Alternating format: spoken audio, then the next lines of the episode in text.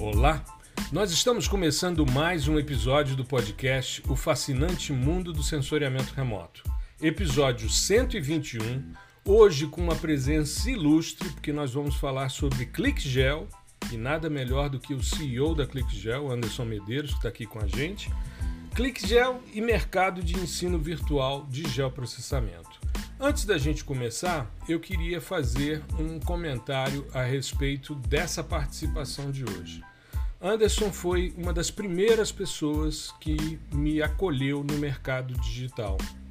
Eu comecei a minha inserção em 2019 pela oficina de textos, né? Como todos já devem ter ouvido essa história milhares de vezes. E quando, é, logo em seguida, depois desse webinar que eu fiz para a oficina de textos, eu recebo um contato do Anderson me convidando para participar do CBGEL, que é um dos eventos que eu considero mais importantes no mercado digital e na parte acadêmica, principalmente, de ensino de geoprocessamento. E é um evento em que eu hoje já posso pedir música, inclusive, porque já, já participei de três eventos né, do clique do CBGEL, melhor dizendo. Então, é, primeiro eu queria é, dizer que a vinda de Anderson hoje para o nosso episódio, para mim, é motivo de muita honra, de muita alegria, porque é uma pessoa que eu tenho uma consideração imensa. Foi a primeira, se não uma das primeiras pessoas que me recebeu de braços abertos, mostrando que é um mercado em que todo mundo tem espaço, que todo mundo tem uma relação de ganha-ganha, as pessoas são muito corretas, pelo menos as que a gente convive, e foi o Anderson que me mostrou esse mercado. Então eu sou eternamente grato a ele e tê-lo aqui comigo hoje e com meu companheiro de bancada, Gustavo Ferreira, que aliás, boa noite, meu querido, seja muito bem-vindo. Boa noite, boa noite, professor, boa noite, Anderson, boa noite, pessoal aí que está escutando. É, hoje, hoje é um daqueles dias que eu vou ficar um pouquinho mais no escanteio aqui, só ouvindo essas histórias, porque eu fui consumidor voraz assim do, dos conteúdos do Anderson na época do, do blog do Anderson Medeiros e tal, que bateu ali com a minha com o início né, da minha graduação, meio da graduação, então eu utilizei muito, muito, muito. E vai ser, vai ser muito legal poder conhecer um pouco mais, né, com, com mais profundidade, é, como é que foi essa, esse início né, e toda essa trajetória até hoje. Maravilha. E já introduzindo aqui meu amigo Anderson Medeiros. Seja muito bem-vindo, meu querido, ao nosso podcast, O Fascinante Mundo do Sensoriamento Remoto. Olá, pessoal. Prazer falar com vocês. Bom dia, boa tarde, boa noite, dependendo de onde você está ouvindo esse nosso podcast.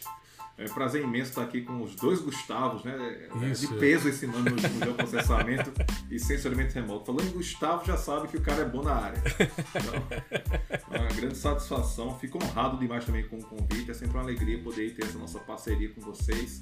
E fico aqui à disposição de bater esse papo, que com certeza vai ser bastante instrutivo para todo mundo.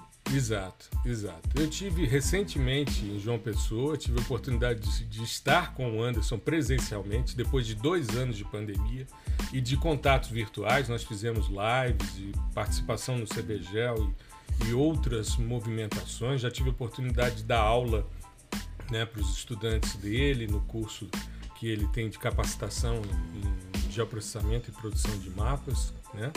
E essa, essas interações sempre ocorreram, mas para mim era sempre uma, uma vontade muito grande de ter você aqui, Anderson. E a gente, é, em vários momentos, eu, eu pensei nessa possibilidade, mas a gente sempre esbarrava ou num workshop meu, ou num workshop seu, num evento e tal. Então agora que a gente está assim num momento meio de transição entre as diversas atividades, você é um cara extremamente ativo no mercado digital, né, de geoprocessamento, então a gente conseguiu. É, eu queria que fosse o episódio 121 porque a gente ia começar uma nova temporada, mas a gente resolveu colocar um pouquinho mais para frente, ou seja, de 50 em 50 episódios. Mas é, ter você aqui conosco é sempre um motivo de muita alegria. E eu queria começar, Anderson, entendendo um pouquinho, queria que você contasse para nossa audiência um pouquinho da sua trajetória. Como é que você, de repente, né, despertou para essa questão de geoprocessamento?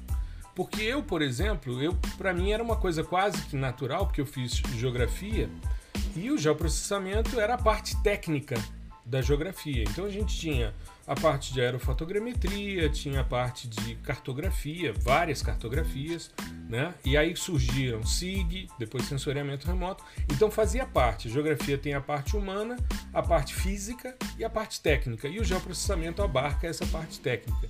Mas você fez um curso que é específico né, em geoprocessamento. Eu queria que você contasse um pouquinho de onde é que surgiu essa ideia, como é que foi essa sua trajetória, como é que você caminhou em direção ao geoprocessamento. Maravilha, bora lá então. Eu, eu diria que a história, para ficar até mais contextualizada, ela começa muitos anos atrás, quando eu ainda estava no ensino fundamental. Porque foi o seguinte, hum.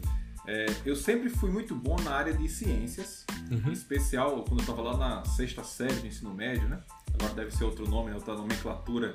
Ensino, ensino, fundamental. Sim, ensino fundamental, ensino isso, fundamental. perdão. Foi a sexta série do ensino fundamental. É, na minha época era primeiro série. grau. Era primeiro Olha grau. Só, aí mudou, mudou tudo, né? É. Aí, isso lá no ano de 2000, 2000 não, 1999, eu estava na, na sexta série. Eu era um garoto de 11 anos e tal. E aí o que aconteceu? Eu gostava muito da, do estudo da vida, da ciência, né? Que na, nessa época, nessa série, se estudava sobre uma introdução à biologia, digamos assim. Uhum. E aquilo criou em mim um interesse muito grande na biologia, na área ambiental. Fiquei muito interessado Isso foi em, em que ano? Ensino fundamental, eu tinha na época 11 Não, anos, o, o, o, ano, 99? 99, 99, eu tinha 11 tá. anos de idade. Eu estava no segundo ano de doutorado nessa época. Meu Deus do céu. Eu conversar com eu essa moçada muito. nova, é, é, isso, isso, isso é uma coisa. Desculpe te interromper, mas isso é uma coisa que me deixa um pouco preocupado, sabe? Eu, quando começo a, a, conversar. Eu, quando converso com o Gustavo Ferreira, me dá uma raiva em alguns momentos, que eu falo algumas coisas e diz: Ah, eu estava nascendo nessa época. E isso é uma coisa que me aborrece. Então, em 99, eu já estava com dois anos de doutorado, já tinha qualificado o doutorado. Mas vamos lá, vamos lá. Ensino, me... ensino então, fundamental. Eu estava comentando essa questão do ensino fundamental porque em especial da sexta série em diante, eu me interessei muito por assuntos ligados à biologia em si, aquela introdução que se tem nessa série, uhum. e ao meio ambiente. Eu achava muito interessante.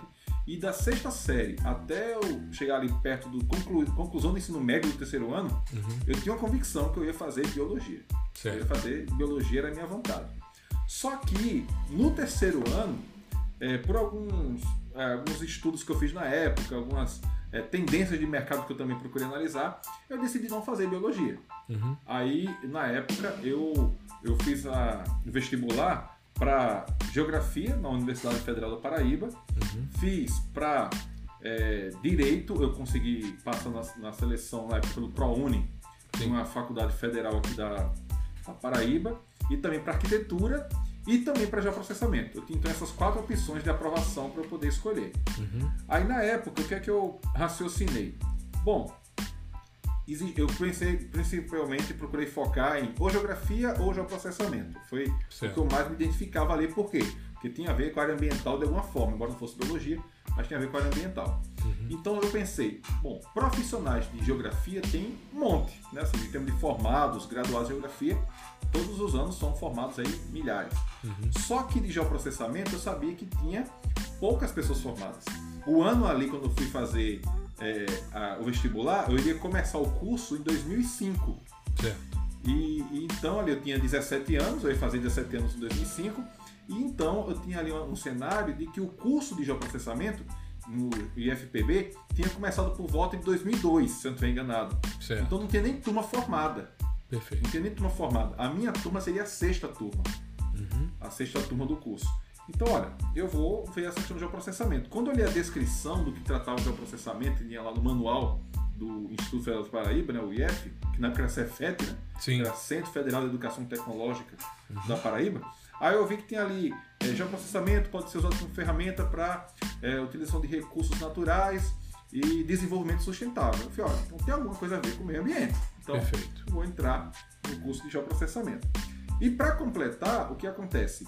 É, aí é que eu digo que a, a história da Click Gel e a minha geoprocessamento se confunde com a minha história com a Julie, né? Que para quem não conhece é a minha sócia e também tenho o privilégio de tê-la como minha esposa. Uhum. É, é, que a Julie já cursava geoprocessamento.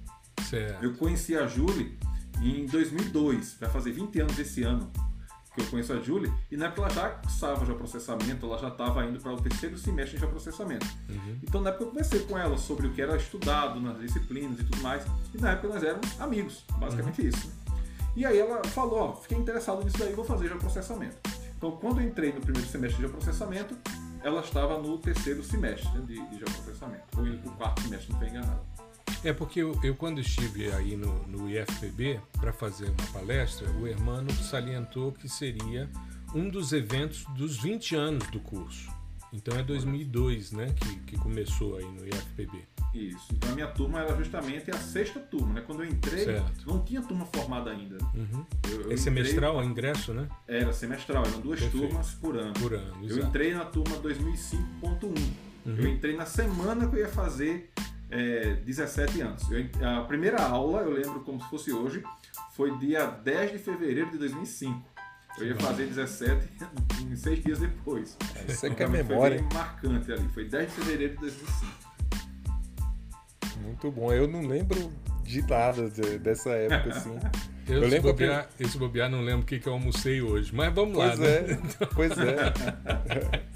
Eu lembro da primeira aula que eu tive, mas no, no meu primeiro curso de graduação. Agora na geografia eu não, eu não tô lembrado. Não, eu mas não, não, eu, não eu, sei, eu sei que não foi algo diretamente relacionado com geografia. Se eu não estou enganado, foi filosofia. Que a gente tem introdução à filosofia, é. né? Não, eu tive, eu tive tipo. Geografia Humana 1 com o professor Neio Lúcio, meu amigo, isso no primeiro semestre de 1988. eu não me Vou lembro o dia nem o mês, não. mas eu me lembro, eu sou do primeiro semestre de 88 na geografia, que foi quando eu comecei a mexer com sensoriamento também, né? Enfim. Mas vamos lá, Anderson. Então, aí basicamente foi assim que eu entrei né, no mercado de geoprocessamento, na verdade na, na graduação em geoprocessamento em 2005, né? Em 2005. E dali em diante, né, assim, quando eu estava já na graduação, eu me interessei muito pelas disciplinas práticas, principalmente, que é o que mais chama a atenção nossa, né, quando estamos Sim. ali estudando, é relacionado com sistemas de informações geográficas, sensoriamento remoto, a parte de disponibilização de dados geográficos na internet, que era uma disciplina específica que nós tínhamos uhum. já na, nos últimos semestres do, do curso. E na época que eu paguei essa disciplina, que a gente chamava de DDGI, que era disponibilização de dados geográficos na internet, nós tivemos aí uma pequena noção de como é que se criavam sites. Né? Aí que Sim. eu é, aprendi a, é, a, criar ali alguma coisa relacionada com site e surgiu a ideia de criar ClickGel. Agora, por quê?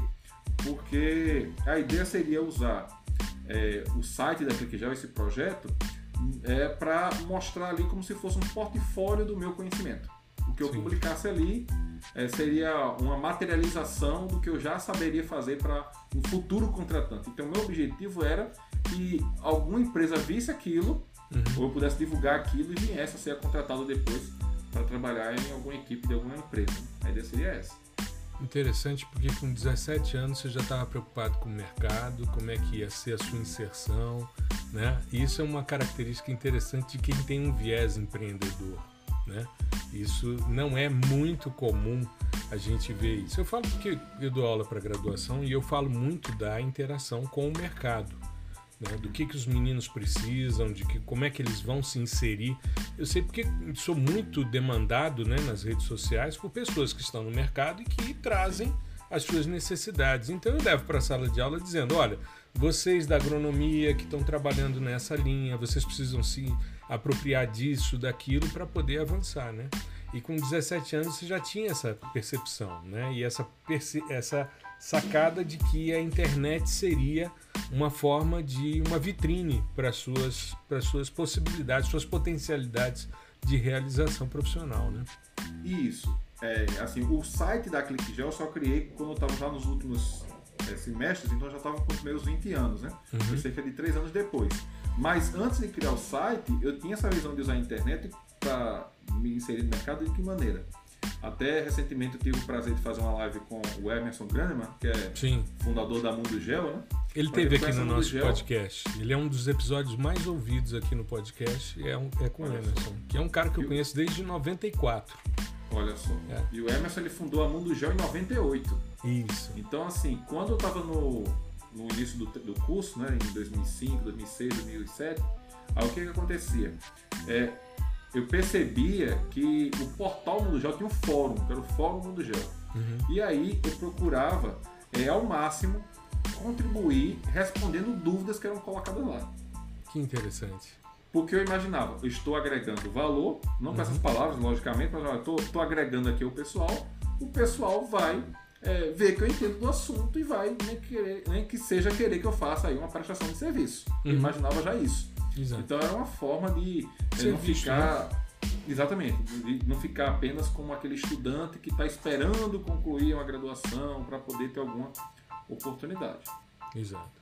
É, e ele, ele traz a Mundo Gel, mas antes ele tinha Fator Giz. Ele tinha Sagres Editora e ele tinha Fator Giz. Eu escrevi um artigo para Fator Giz e depois fiz uma notinha também quando saiu o nosso laboratório. A gente tem uma, uma relação muito legal. Eu, a gente teve esse reencontro né, mais recente com ele. Eu estava há muitos anos afastado dele, mas foi muito interessante porque realmente a gente tinha a oportunidade de mostrar né, o que a gente vinha, faz, vinha fazendo, desenvolvendo nesse sentido. Então, a ClickGel surge ah, em 2008, há 14 anos, né? Exatamente. E formalmente. E como é que surge eh, a ClickGel como empresa? Ou seja, inicialmente era um portfólio, era uma, uma forma de, de criar uma vitrine do Anderson Medeiros ali. Gustavo falou que lia muito blog. Eu já li muita coisa, já vi muito tutorial antigo desse, desse blog. De vez em quando a gente faz uma pesquisa e cai em páginas antigas suas, né? Isso. E é bastante interessante porque a gente tem essa, essa memória meio que materializada na internet, né? Mas Sim, quando é que a ClickGel... Era, era, era, blog do Anderson Medeiros, né?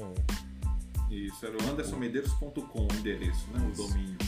É, é, essa história é interessante, até assim, pegando do início de como é que eu criei o site em si, né? Uhum. Porque, como eu falei, a, a, parte da técnica de montar o site foi por conta daquela disciplina que eu paguei na graduação de disponibilizar dados na internet. Né? Uhum. Mas como é que surgiu a ideia de criar o site mesmo? Não foi minha. É, eu, eu botei em prática, mas a ideia não foi minha. Uhum. Aí é que entra a Julie novamente, né? minha sócia barra esposa. Né?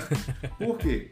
Na época ela não era, em janeiro de 2008 ela não era minha namorada, uhum. mas a gente era muito próximo, muito amigo. E aí ela ela estava em umas disciplinas mais à frente do que eu estava e ela estava com dificuldade com um software de geoprocessamento chamado Cosmo. Sim. E ela sim. queria fazer lá um procedimento básico no Cosmo. E aí eu não estava podendo ajudar ela naquele momento a fazer, mas eu disse assim, olha, eu vou montar um passo a passo e te mando. Aí eu fiz o meu primeiro tutorial da vida, ensinando ela como resolver aquele problema e mandei para ela. Uhum. Quando ela viu, ela disse: Olha, é, tá tudo tão bem detalhado, seria legal tu colocar isso no site. Aí foi esse comentário dela que deu aquele clique. Ah, posso fazer isso e virar um portfólio, uma vitrine claro. do que eu sei fazer. Uhum. Aí depois eu comecei a trabalhar e assim, no início, quando a gente está é, começando qualquer tipo de projeto, e ele vai sem referências, porque realmente não havia um volume de referências nesse sentido, é, é tudo muito arcaico, eu diria assim, né? Porque o blog eu criei na época, o site, né? Era usando uma ferramenta que nem existe mais, que era o Google Pages. Eu ah, fazia o site HTML, subia Sim. o Google Pages, e aí depois eu, o PDF eu gerava é, usando um software gratuito que no final ficava a marca d'água dele lá que era o PDF. Era muito difícil gerar PDF. Né? Sim, na sim. época. Tudo era, era, muito difícil. Se você for pensar bem, bem era tudo muito mais difícil. Aí eu gerei lá os, os, os, vários PDFs. Geralmente eu fazia assim, pelo menos uns dois por semana. Às vezes passava algumas semanas para fazer, mas eu fui lá alimentando isso daí.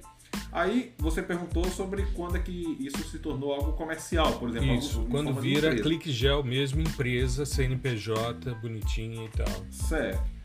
E, antes da fase de termos o nosso CNPJ, nós, é, no caso eu principalmente, né, o que, que aconteceu? Foi quando eu recebi o primeiro convite para ministrar um treinamento. Isso aí foi um divisor de águas. Uhum. Porque até antes de receber esse convite, a minha ideia era prestar serviços ou então trabalhar para uma empresa. Minha certo. ideia era essa. Eu não imaginava de ter uma empresa de treinamentos até esse momento, que foi em abril de 2009. Gravo bem a, uhum. a, a, data ali. Em abril de 2009, eu recebi um e-mail de uma empresa lá do Mato Grosso, de Cuiabá, e a empresa me convidava para dar um treinamento presencial para eles durante, até eles falavam que fosse ao longo de 12 dias. Certo. E aí dá aquele frio na barriga, né? E agora? Uhum. O que é que, que, é que eu faço, né? Nessa época eu já estava namorando com a Julie e na época conversando com meu sogro, né, o, pai da Julie, o falecido seu Antônio. Seu Antônio perguntei a opinião dele. E aí, seu Antônio, o que, é que o senhor acha? Dá certo eu ir? O que, é que o senhor acha da sua visão de vida? Aí ele usou uma frase que até hoje eu repito nas palestras e tudo mais, que para mim vale para muita coisa. Que é assim, que ele diz que é a profundidade da água que ensina a pessoa a nadar. Exato. Pô, que fantástico. aí, ou seja, né, assim, na necessidade a gente consegue claro. realizar muita coisa que a gente nem imagina que é capaz. Né? Exato. Só, você é inteligente, vai lá e vai dar certo. Aí eu disse, tá bom, fiz o orçamento para eles, de quanto é que seria o treinamento e tudo mais, e fui para Cuiabá. Uhum. Na época eu tava com 21 anos. Então era um menino, comparado com hoje, era um menino. Mas fui lá e dei o treinamento para eles, tive um ótimo feedback. E eles decidiram me contratar para prestar serviços à distância para eles. Olha que durante, durante um tempo. É, 2009 até durante um ano, até 2010. E aí depois disso aí começaram a surgir outras empresas que queriam é, treinamentos em, em, Recife, depois em Brasília. Então, é, inicialmente eu comecei a conciliar os treinamentos com outras atividades profissionais, inclusive assim para é, prestar serviços e também fazer essa questão de realizar treinamentos no, nas folgas, vamos dizer assim, né? Certo. em períodos onde não havia a demanda presencial.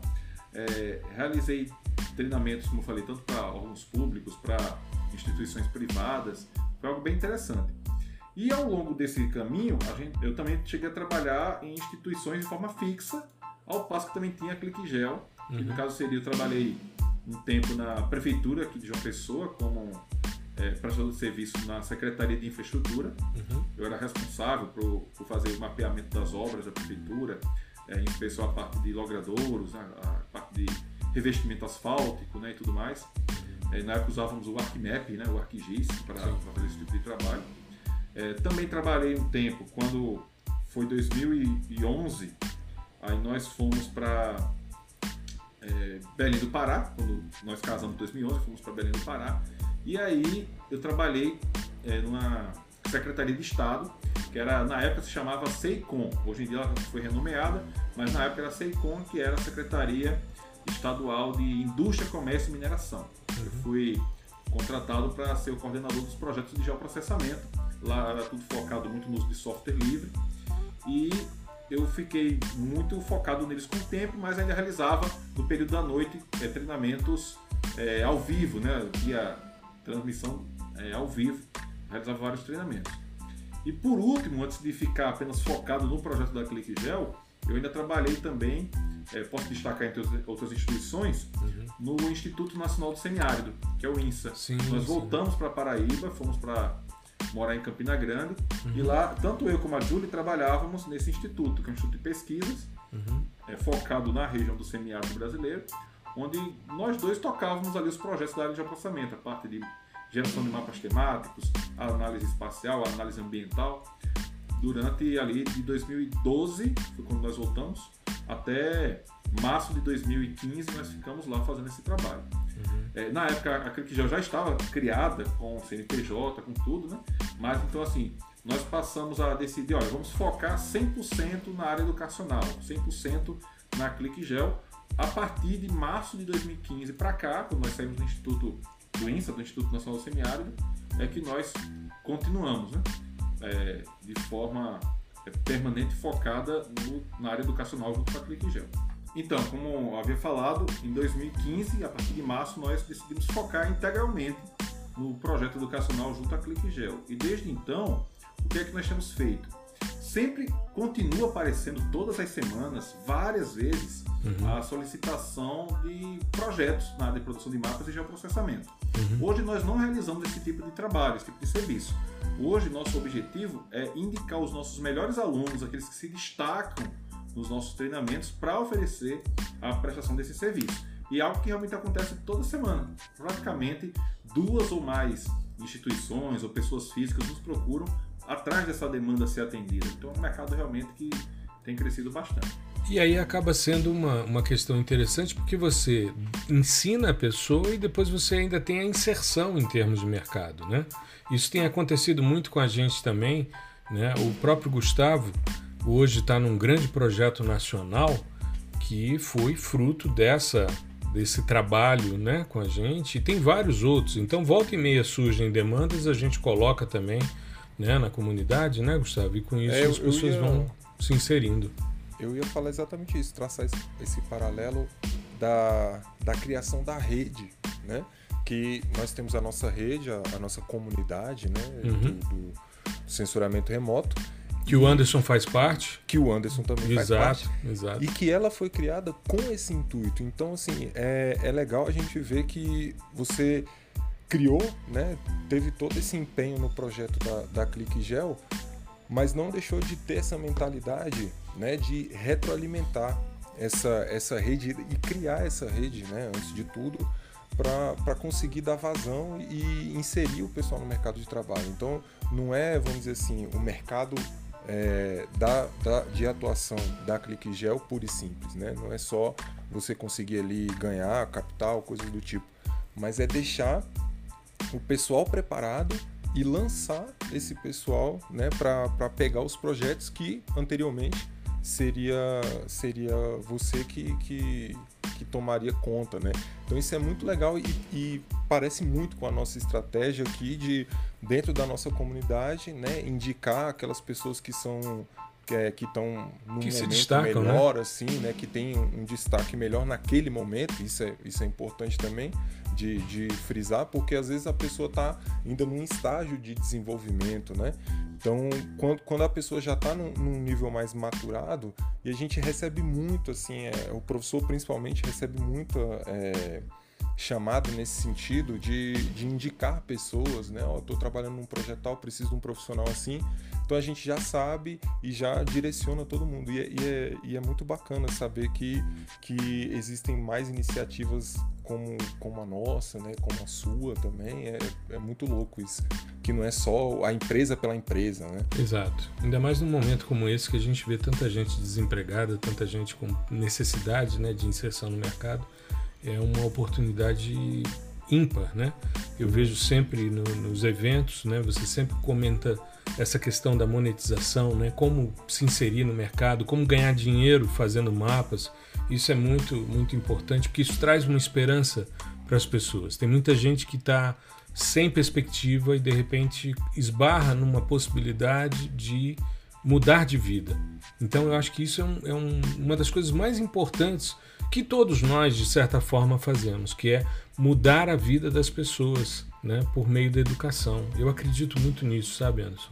É, é realmente algo gratificante, né? Até porque a gente percebe que todo esse trabalho que nós fazemos, e quando eu falo nós, não estou se referindo apenas a Clique Já, mas toda essa comunidade Isso. da já informação, é, ajuda as pessoas a criarem uma consciência da oportunidade que existe em se dominar essas técnicas. Uhum. Porque o que é que acontecia muito alguns anos atrás?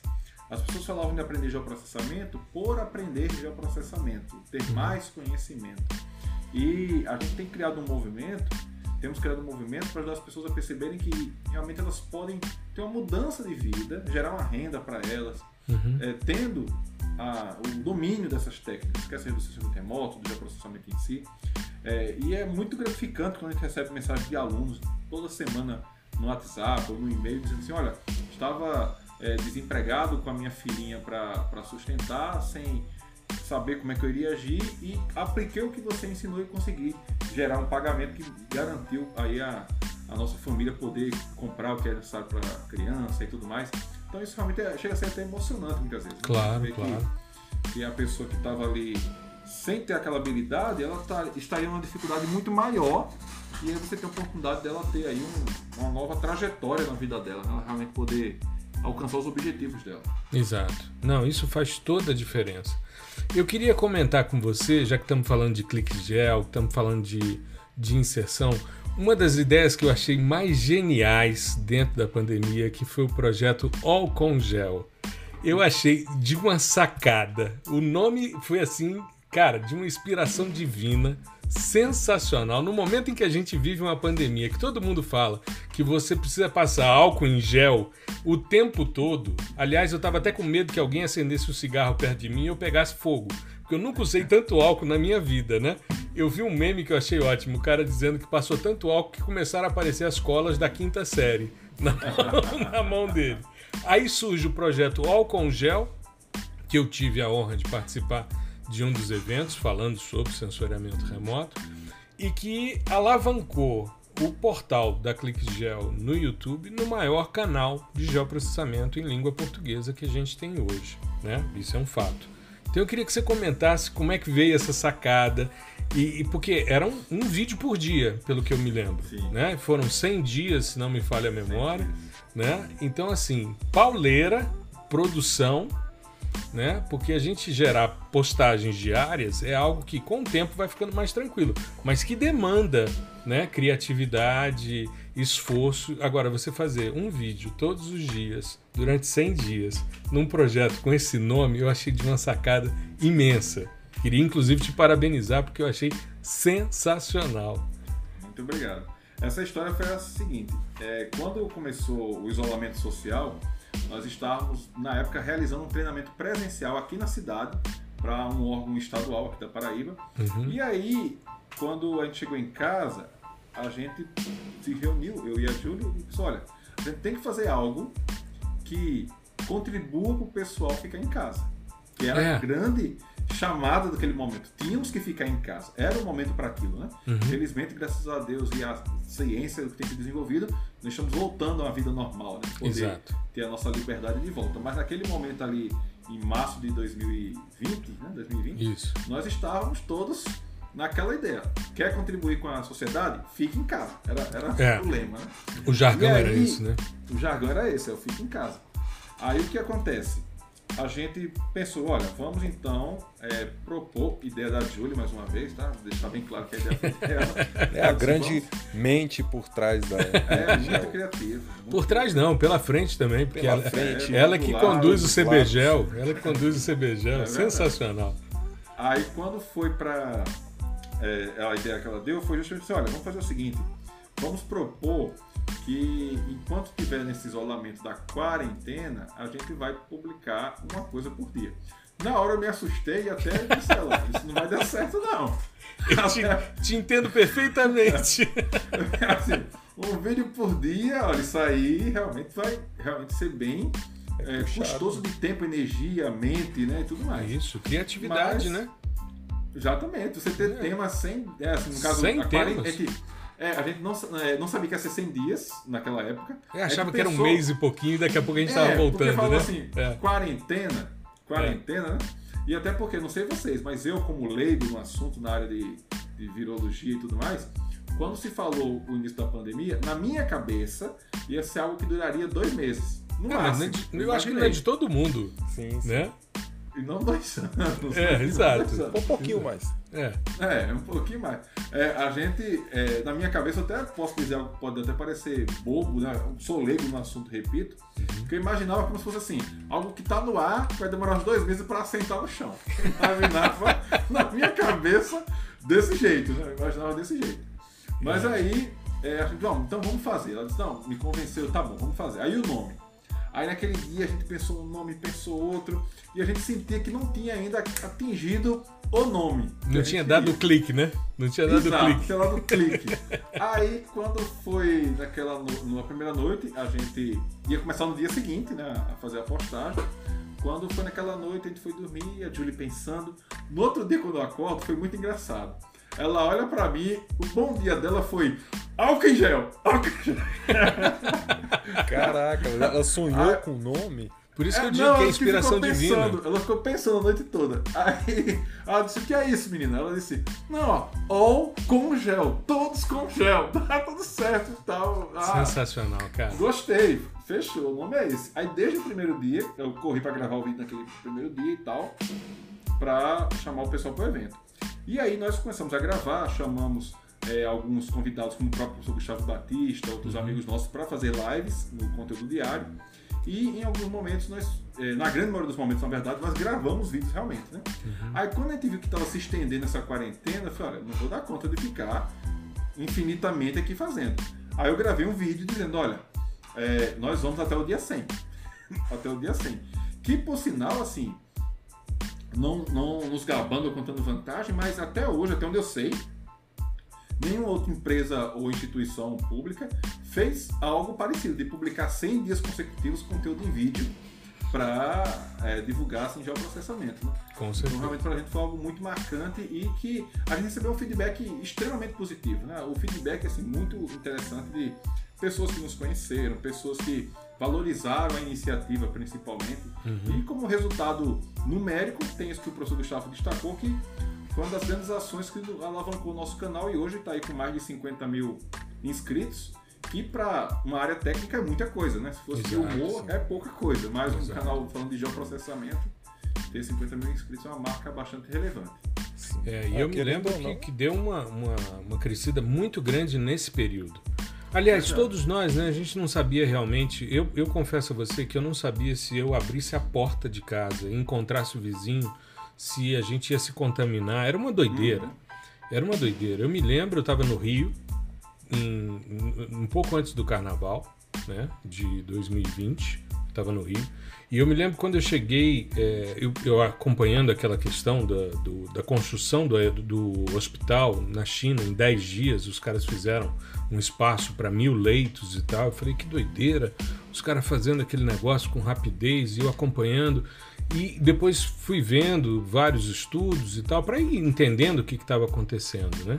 Mas era algo que a gente não tinha noção de como ia reagir. E realmente foi uma, uma catástrofe, se a gente for pensar em termos de, de condução. A gente vê a quantidade de pessoas queridas próximas da gente que a gente perdeu, né? Então, assim, foi um momento em que eu, por exemplo, eu não ia ao supermercado. É, nessa época, minha filha, né, eu tenho três filhos, o mais velho já morava em São Paulo, eu preocupado com ele lá, sozinho a minha filha e o meu caçula morando aqui comigo, né? Hoje ela mora em São Paulo.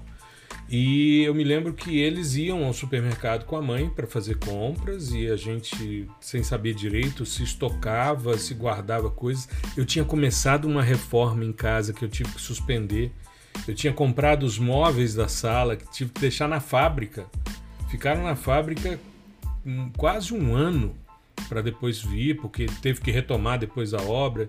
Enfim, foi um momento muito complexo na vida de todos nós.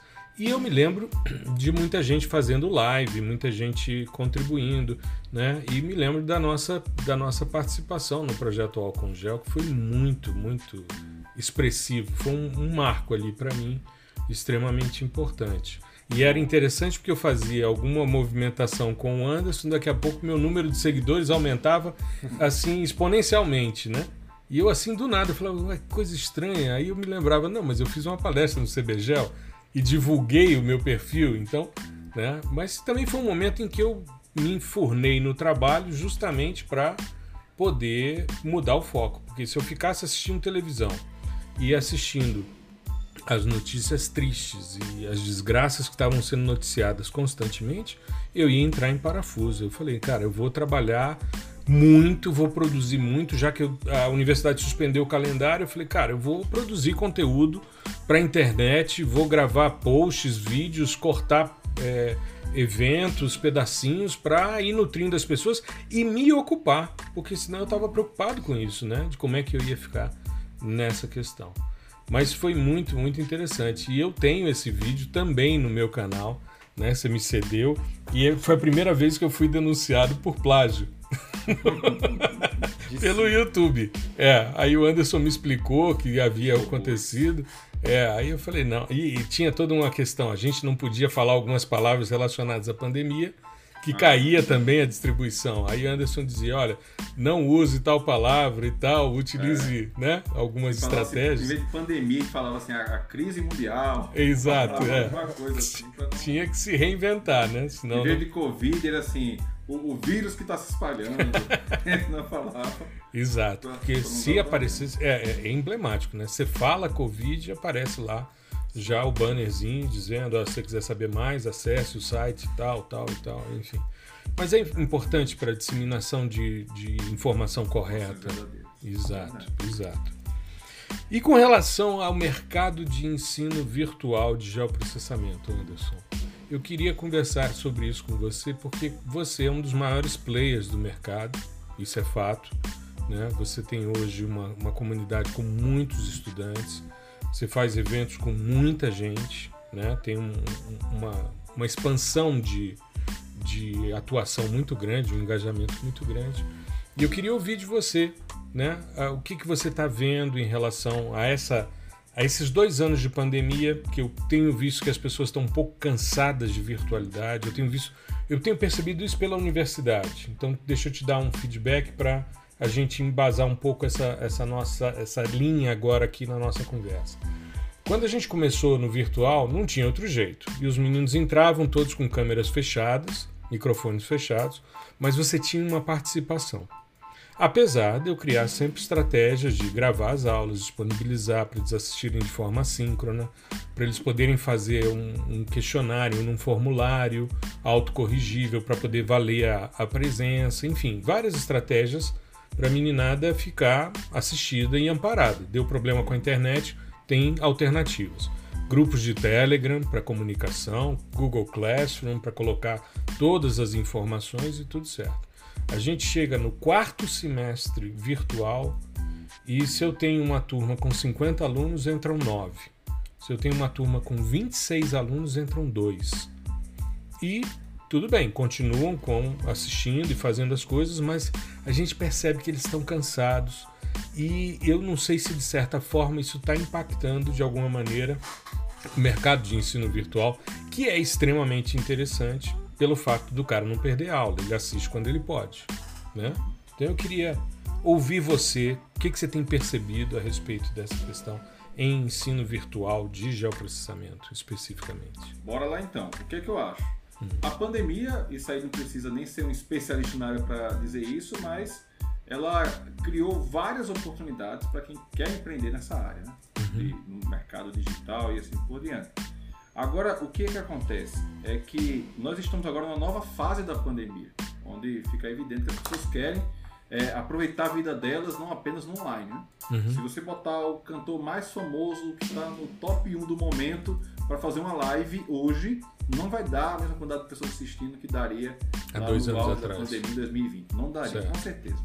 Com certeza.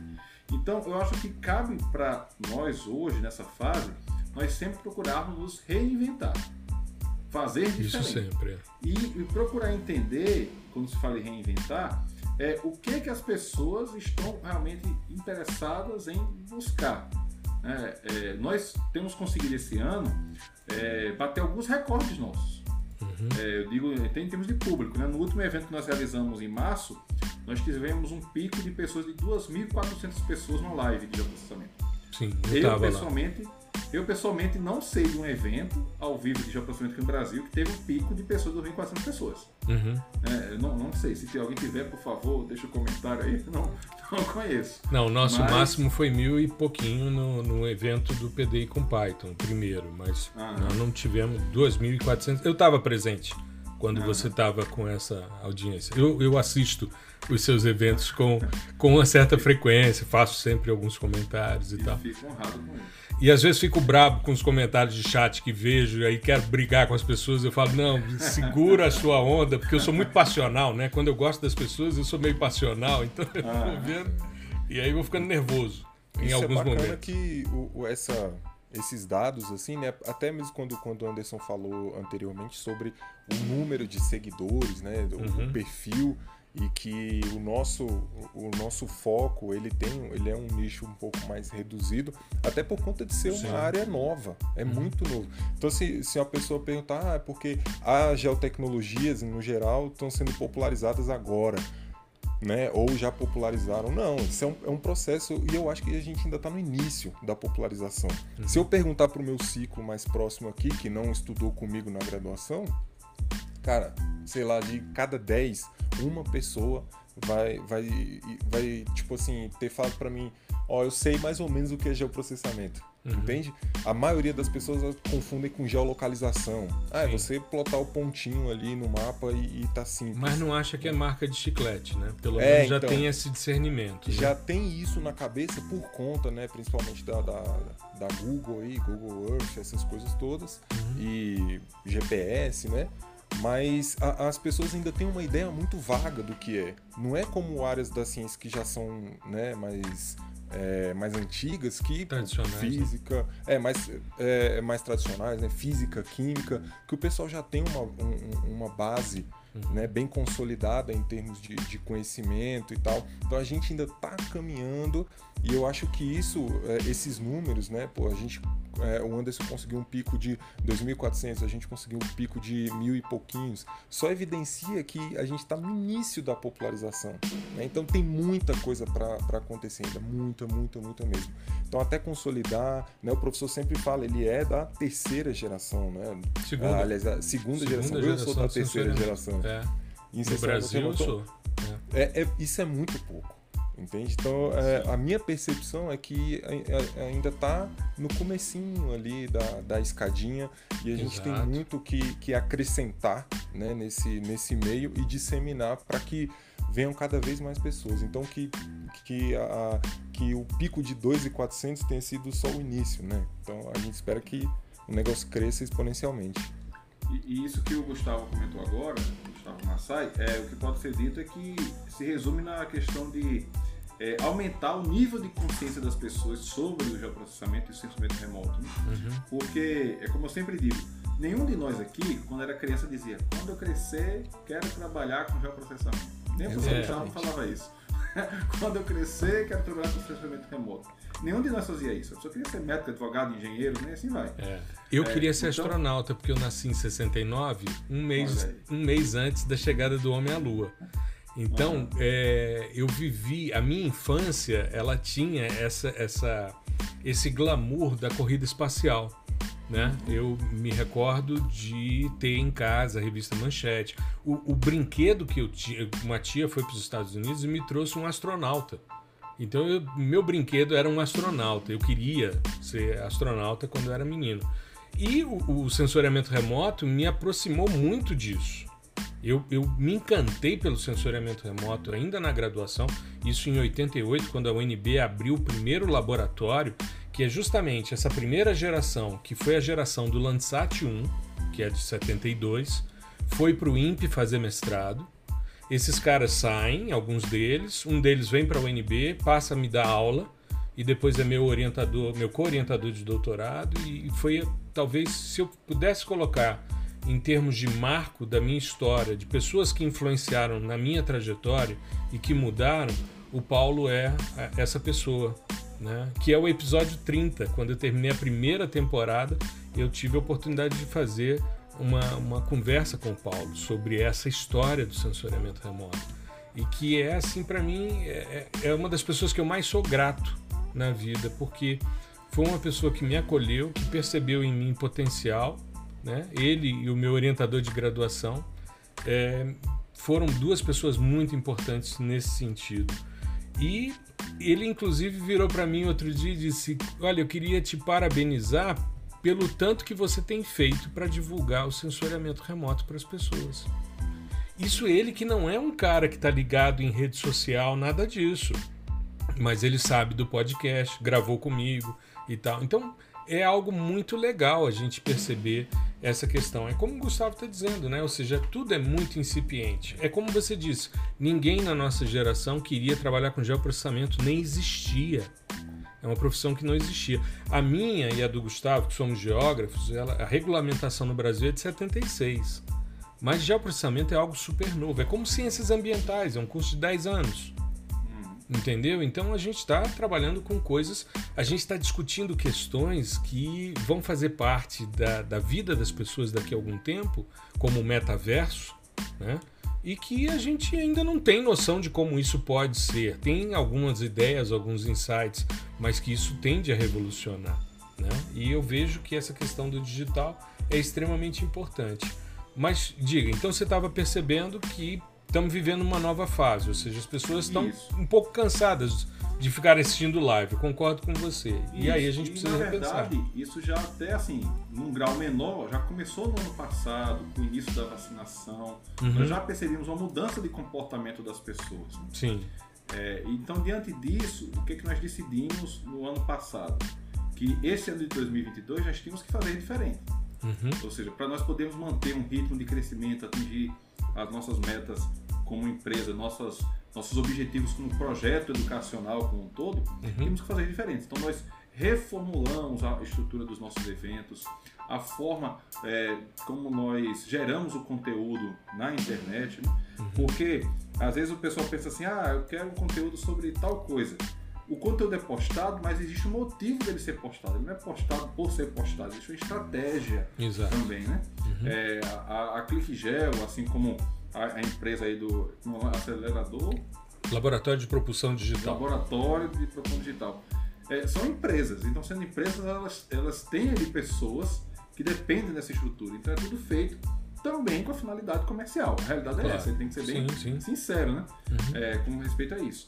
Então, é, é importante ter essa visão que é, nós temos que pensar sempre não como blogueiros, vamos dizer assim, né? como, uhum. um hobby, a ideia é, é usar o marketing que nós temos utilizado nessa área para ajudar as pessoas a aumentarem a consciência uhum. da importância de aprender geoprocessamento.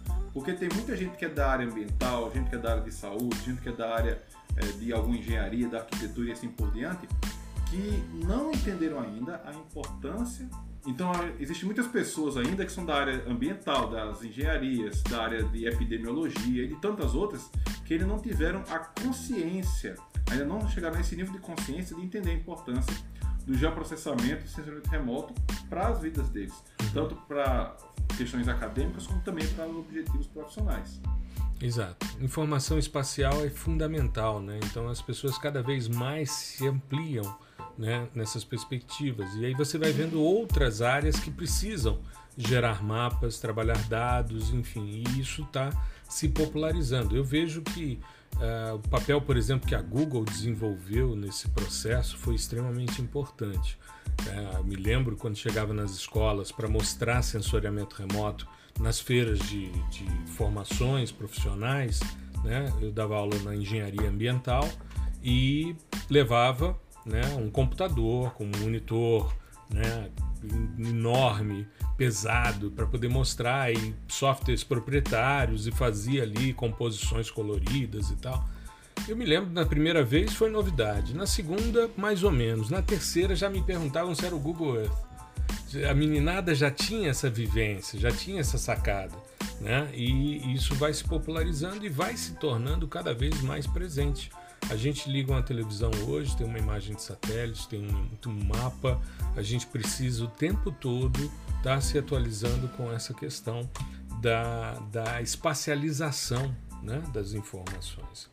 E o que, que você percebe em termos de futuro, Anderson, para esse mercado de ensino virtual, de geoprocessamento? Diferente do que muitas pessoas acham que o mercado como um todo é saturado, ou então de que é algo que não vai crescer mais depois da pandemia, os números, se você for analisar de empresas que trabalham é, nos bastidores do digital, né, como é o caso da própria Hotmart, né, que muitos uhum. devem conhecer aqui, que são, é, são as plataformas utilizadas para o pagamento do curso ou para a hospedagem dos cursos, mostram que o mercado tem crescido continuamente. Uhum. Então, a tendência é sempre continuar a aumentar o leque de possibilidades, a, a facilidade, até mesmo também as transformações geradas através desses conteúdos de treinamentos online. Então, uhum. vejo como aí algo que só tem a crescer, a aumentar.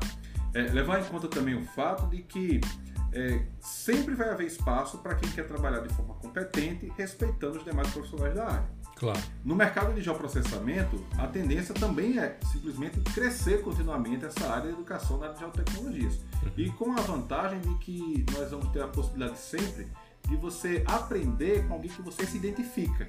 Sim. No ensino formal, o que acontece? Você era quase que obrigado a aprender com alguém que estava ali, ó, vai ser esse aqui seu professor, você gostando da didática dele ou não, você uhum. se identificando com ele ou não. Já no ensino remoto, esse ensino que nós estamos abordando aqui, nós temos a possibilidade de escolher uhum. com quem estudar. Alguém que nós gostamos da didática, do estilo, que tem algo em comum conosco. Né? Uhum. Então, acredito que a tendência vai ser sempre cada vez mais crescer, lembrando que tem espaço para todo mundo, como eu já falei, desde que nós respeitemos né, o espaço de cada um, claro. o trabalho de cada um e trabalhemos de forma séria. Não, exato, com certeza. É, eu vejo que é sempre um oceano azul. Eu, essa questão da, da possibilidade da gente estar tá, né, em diversos lugares ao mesmo tempo, isso é muito interessante, porque você tem estudantes do mundo todo, gente te ouvindo no mundo todo, isso é muito, muito gratificante, porque você amplia né? Uma coisa é você fazer uma palestra ou num evento presencial e se o cara estava tomando café ali do lado de fora e esqueceu do horário, quando ele entra ele já perdeu a sua fala. Né? E isso né, fica no espaço, isso se perde se não tiver gravado, se não tiver materializado. Já um curso digital, né, como é o caso do método GeoPro, como é o caso do PDI-SL, o PDI com Python e tantos outros que temos aí no mercado, né? A gente está sempre atualizando, né? então isso é uma coisa muito interessante, está sempre crescendo, criando novos módulos, eh, trazendo novas aulas, inovações, pensando numa diversidade de produtos também, né? de outros cursos que vão suprir demandas pontuais, isso é bastante interessante, para você ampliar essa esteira né? de, de oferta para poder ajudar as pessoas. E é como você disse, tem muita gente que atua né, com o mesmo perfil, com o mesmo enfoque, mas são didáticas diferentes, são métodos diferentes, estratégias diferentes e está tudo certo. Eu acho que tem espaço para todo mundo, desde que a, a, situação seja feita, como você disse, com muita honestidade, com muita parceria. Mas eu percebo nesse processo do digital, eu não sei se é só na nossa área de geoprocessamento e com as pessoas que a gente convive, mas as pessoas são muito cordiais, as relações de colaboração são imensas, as pessoas aparecem. Agora, recentemente, gravei um, um, duas aulas, né? fiz duas aulas para o Henrique da Ambiental Pro, que está lá no, no, na estrutura dele. Eu já vi, por exemplo, no método GeoPro, na última vez que você mostrou a estrutura, vi lá algumas palestras minhas no, no CBGEL que estão ali disponíveis. Né? Você gentilmente sempre oferece aos alunos que entram, por exemplo, no PDISL, que eles recebam acesso ao CBGEL. Então, é sempre uma, uma, uma colaboração que eu acho extremamente positiva e que se materializa aqui também no nosso podcast. Né? A gente está sempre conversando com pessoas, às vezes com pessoas que estão chegando no mercado, como é o caso do Christian, da Scripts Remote, que recentemente esteve com a gente fazendo uma live, depois um, um, episódio de podcast. A gente aproveitou que fez a live, já fez o episódio em seguida, né? A Vanessa é, da. É, Giz Doctor. Giz Doctor, exato. Eu, eu chamo ela de Vanessa e acabo esquecendo. E é sempre assim, a gente vai né, convivendo com pessoas mais novas também, que estão chegando, que estão se apropriando, todo mundo tem um espaço, eu acho super interessante. E quem ganha com isso são as pessoas que se apropriam do que a gente tem divulgado. Né? Não só, é claro, tem a estrutura toda montada das formações, dos treinamentos, dos cursos, mas tem muita coisa boa para a gente ver no canal do YouTube, nas postagens no Instagram. Eu volto e meia, salvo algum post seu sobre alguma coisa que vai ser interessante. Nós fizemos um post colaborativo recentemente sobre resoluções que também deu uma, um engajamento muito legal. Ou seja, tem espaço para todo mundo, né, Anderson? Verdade. E também assim, a gente tem que entender que é uma frase que pode parecer clichê, mas é pura verdade. Hum. Que diz que quando a maré sobe, todos os barcos sobem junto. Né? Exato. Então, quanto mais nós contribuímos para o crescimento do mercado, todos nós somos beneficiados. Sim. Nós não somos é, vistos um pelo outro como inimigos. Concorrentes, né? Concorrentes a serem derrubados. Morra! Não é assim, né? o nosso objetivo nosso objetivo é sempre de ter como uma parceria. Né? Uma, uma Exato. Questão. Lógico, é, vai existir momentos em que existe a concorrência saudável e que é saudável para o mercado. Sim. Porque quando nós temos pessoas é, que têm ali produtos semelhantes, que têm ali um, um objetivo semelhante, oferecendo eh, cada vez mais opções diferenciadas para o mercado, todo mundo sai ganhando com isso. Claro. E também uma coisa que é interessante no nosso mercado, que também acontece em outros, mas focando aqui no nosso, é que nós não somos donos dos alunos. Uhum. No sentido, alguém que comprou um curso meu pode muito bem comprar um curso seu, um curso de algum concorrente, o do concorrente pode comprar o meu também. Por quê? Porque a pessoa vai estar cada vez mais agregando a ela, na formação exato, dela. Exato. Formação dela. É, com certeza já, já aconteceu de, nas suas aulas, alguém dizer, ó, oh, sou aluno do Anderson, sou Sim. aluno do fulano, Sim. sou aluno do Beltrano. E uhum. vice-versa. Uhum. Então é muito comum isso acontecer. Então a, a ideia é sempre essa, pensar que você contribuindo com o crescimento do outro, você está contribuindo com o seu. Agora, Exato. lembrando que nunca é, que é um erro muito comum por sinal isso daí, nunca é a ideia você só pensar no que o outro pode dar a você. Exato. Que acontece muito, né? Assim, uhum. Algumas pessoas é, mandam mensagens assim no direct. Ah, criei essa página aqui para falar de geoprocessamento, me divulga. A gente não vai divulgar porque é uma página que a pessoa está chegando já pedindo, vem a nós. Exato. É. Pela questão, né?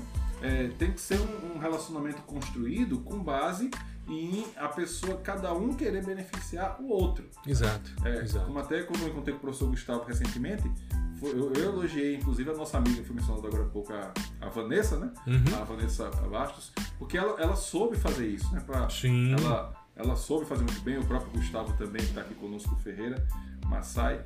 É, então é importante isso, saber que é, no nosso mercado todo, tem espaço para todo mundo. Exato. Todo mundo tem oportunidade, desde que demonstre realmente que quer ver o mercado crescer. E não é apenas uhum. o trabalho pelo trabalho em si, mas sim que quer contribuir com a comunidade. Claro, claro. Sim. Não, e, eu a, e a gente não para por assim, a gente que faz, eu digo assim, as pessoas que fazem, né, ou, ou vendem o curso e tal, a gente não fica só nisso. Por exemplo, eu também compro cursos do, dos meninos, o professor também. Então, Sim. assim, a gente gosta de estar sempre aprendendo também. E não é assim. É, aprender, ah, eu, eu quero ver como que ele como que ele ensina, né? Como que ele mostra as coisas. Não, eu quero realmente consumir aquele, aquele conteúdo e conseguir construir algum conhecimento em cima daquilo. Isso para mim é, é, é, muito legal. A gente ter, além dessa rede, né, que seria mais de apoio, de divulgação dos nossos colegas, a gente também aprende com eles.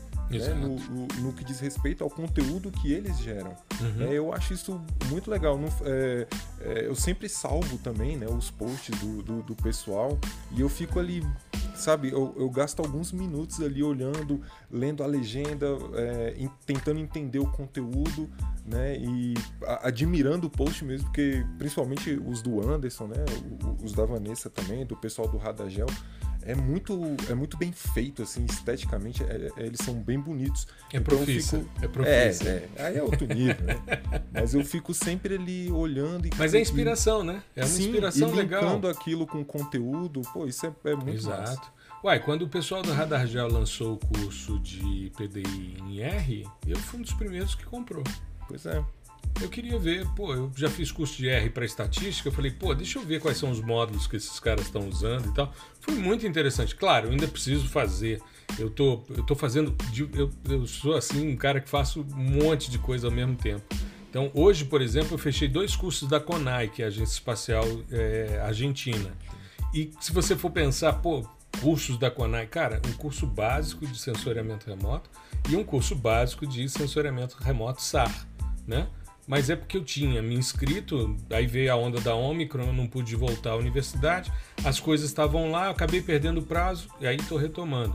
Estou fazendo um curso avançado de SAR no, na NASA, no ARCET, né? Estou fazendo os cursos do Yale College, estou fazendo um curso de Python, acabei de fazer, estou fazendo toda, toda aula que Gustavo gera de processamento no PDI com Python, eu faço para ver se está tudo certinho e tal. Então, é assim, o tempo todo estudando, Anderson. A gente, né, que tem esse perfil mais acadêmico, que gosta, né, você comentando aí, é, quando criança, eu, eu era um menino que lia enciclopédia. Eu sempre gostei de tentar entender o porquê das coisas e de forma mais variada, né? Então, tentar linkar as coisas é sempre muito interessante. E quando a gente vai vendo os colegas né, oferecendo, a Vanessa agora está com uma, uma instrução em geoprocessamento em Python. Isso é extremamente importante. Gustavo faz essa contribuição também. E tem mais gente nessa, nessa pegada. Tem os meninos do, do Google Earth Engine, tem os meninos de radar. Enfim, e todo mundo aí tem espaço, todo mundo aprende. A gente está expandindo também, vai sair recentemente, a gente propôs, estamos num processo de quase finalização de um curso de sistemas sensores. Enfim, então a gente está avançando nesse sentido, né? É, e é, é, muito interessante, agora eu lembrei até de um detalhe. É, hum. da, é, recentemente eu fiz um post onde eu divulguei justamente alguns perfis da área de programação relacionados com o geoprocessamento. Sim. O perfil do Gustavo Massai, uhum. da Vanessa, do, do Iago, do, do Christian, né, do Script Remote e assim uhum. por diante. E aí teve uma pessoa que me mandou no direct. Quanto eles te pagaram para tu divulgar o perfil deles? Que coisa, ah, que, que coisa interessante, jeito, né? Aí eu eu respondi para a pessoa, olha, eles não me pagaram nada, eu estou divulgando porque eu sei da qualidade do trabalho deles e para mim é um prazer estar divulgando o trabalho que eles realizam. Aí eles questionaram, ah, porque o perfil deles no Instagram é bem menor do que o seu e tudo mais e tal. Eu falei, olha, não é isso que faz a diferença. A gente Exato. quer saber o quanto a pessoa está contribuindo e quanto aquela divulgação vai contribuir com a comunidade em si. Né? Então é, é, uma visão que a gente tem que ter sempre, né? Que não é simplesmente é, questão de números, são uhum. pessoas profissionais que estão contribuindo com o mercado. Exato. A gente quando faz um, uma divulgação, quando o nosso podcast chega aí a, a, a, uma nova uma nova marca, né? Chegamos a 27 mil downloads. Aí eu falei para Gustavo, vamos ver o que, que são 27 mil pessoas. Aí o Google mostra para gente um estádio de tênis, uma partida de tênis na França com 27 mil pessoas. Eu falei, olha aí, se cada download fosse uma pessoa, seria isso, cara. Olha a quantidade de gente que a gente está podendo ajudar com conversas interessantes sobre geoprocessamento de forma geral. Na semana passada nós falamos sobre as missões de expansão Copérnico Sentinel, o que, que vem por aí. Né? Fizemos um post recente sobre o Landsat Next. Enfim, então as pessoas estão sempre tendo informações novas e tendo oportunidades de se atualizar de diversas formas, seja com artigo em blog, seja com post, seja com uma live, né? seja com um episódio de podcast, que é um projeto que muito me agrada, que eu acho que vale muito a pena e que eu pretendo manter por muito tempo. Anderson, eu queria te agradecer imensamente pela sua disponibilidade. Eu sei que você é um cara que rala muito, trabalha demais. Eu sei que muitas vezes você está aí fim de semana agarrado nas coisas, porque como empreendedor, a partir do momento em que você vira o seu patrão, você sabe quais são as responsabilidades, a quantidade de famílias que dependem de você e da, do sucesso da ClickGel e por isso eu desejo a você e a ClickGel um sucesso enorme e vida longa a ClickGel. Queria te agradecer imensamente e passar para você para você fazer suas considerações finais para a gente encerrar esse episódio que para mim foi um dos mais interessantes em termos de entrevista. Quando a gente entrevista um amigo, uma pessoa que a gente gosta, é sempre muito prazeroso. Muito obrigado, professor Gustavo. Para mim foi um grande prazer, como disse desde o início, participar aqui com vocês. É, também admiramos muito o trabalho que vocês desenvolvem, não só por estar aqui né, sendo convidado, mas por ver realmente como é algo que é diferenciado. Né? Antigamente não se falava tanto em sensoriamento remoto, ainda mais com a visão que vocês têm de mostrar ali as várias possibilidades que vai além do beabá, vamos dizer uhum. assim. Né? É, e, eu queria aproveitar e convidar quem está aqui nos assistindo para participar do nosso próximo treinamento gratuito que nós vamos realizar. Vai ser dos dias 9 até o dia 12 de maio. Vai ser quatro dias seguidos: 9, 10, 11 e 12 de maio com transmissão ao vivo sempre às 20 horas. É gratuito para quem assistir ao vivo. Vai ser a Masterclass Seja uma referência em geoprocessamento. Eu quero aproveitar até comentar um pouco brevemente do motivo da escolha desse tema para o evento. Seja uma referência em geoprocessamento. É porque no mercado é muito comum as pessoas reclamarem que está tudo saturado, uhum. que tem muito profissional formado e que não há oportunidades para o profissional. Mas na verdade, você vai ter oportunidade se você se diferenciar dos demais. E como Concordo. é que se diferencia? Sendo uma referência. Uhum. Quando nós falamos em ser uma referência, nós estamos falando de quê? De você agir de tal maneira que o seu nome vai ser aquele primeiro a ser lembrado quando surgir um projeto de pesquisa na faculdade, ou então um artigo científico para ser desenvolvido, ou então para um projeto comercial que você vai ganhar uma remuneração por aquilo. Você ser aquela pessoa que, por conta da sua qualificação, do seu destaque na sua área, você sempre vai estar com a agenda cheia, sempre vai ser procurado para prestar serviços. E para isso, nós criamos essa Masterclass. Vão ser quatro Masterclasses, vai ser nos dias 9, 10, 11 e 12 de maio, sempre às 20 horas, e lá nós vamos mostrar desde o zero a parte técnica da produção de mapas profissionais e o geoprocessamento, mas também como você pode usar essa habilidade para poder gerar uma renda para uhum. você. Vai ser na noite dos dias 9, 10, 11 e 12 de maio, sempre com transmissão às 20 horas. E nós vamos mostrar, partindo do zero, não somente como você produz mapas profissionais e realiza projetos de geoprocessamento na prática, mas também como usar esse conhecimento, essa habilidade para que você possa se destacar na sua área. O que é necessário para você, por exemplo, conseguir clientes nessa área, você poder monetizar essa sua habilidade, como que transformando os mapas que você vai desenvolver em dinheiro no seu bolso. E assim você poder realmente alcançar seus objetivos, quer sejam acadêmicos ou profissionais. Então, se você tem interesse em alcançar esse tipo de alvo, então participe do nosso evento. O link para inscrição está na bio do nosso perfil no Instagram, lá no arroba cliquegel.cursos. E também o professor Gustavo vai colocar aqui na descrição desse nosso do episódio. Exato, exato. Não, tranquilo, fique tranquilo, a gente vai divulgar. E eu vejo que é por aí, a gente mostrar para as pessoas que dá para você ser um profissional diferenciado se você se basear em alguns pilares importantes nessa concepção. Perfeito. Nós vamos então divulgar, será uma masterclass, serão quatro masterclasses, dias 9, 10, 11 e 12 de maio, às 20 horas. Eu vou colocar aqui na descrição do nosso episódio também o link para inscrição para você não perder essa oportunidade né? e com isso avançar. Gustavão, suas considerações aí para a gente poder encerrar o nosso episódio? Bom, para encerrar, né, melhor maneira possível aqui, eu fiquei muito grato de, de participar aqui do episódio hoje e poder fazer algumas perguntinhas pro Anderson também, né?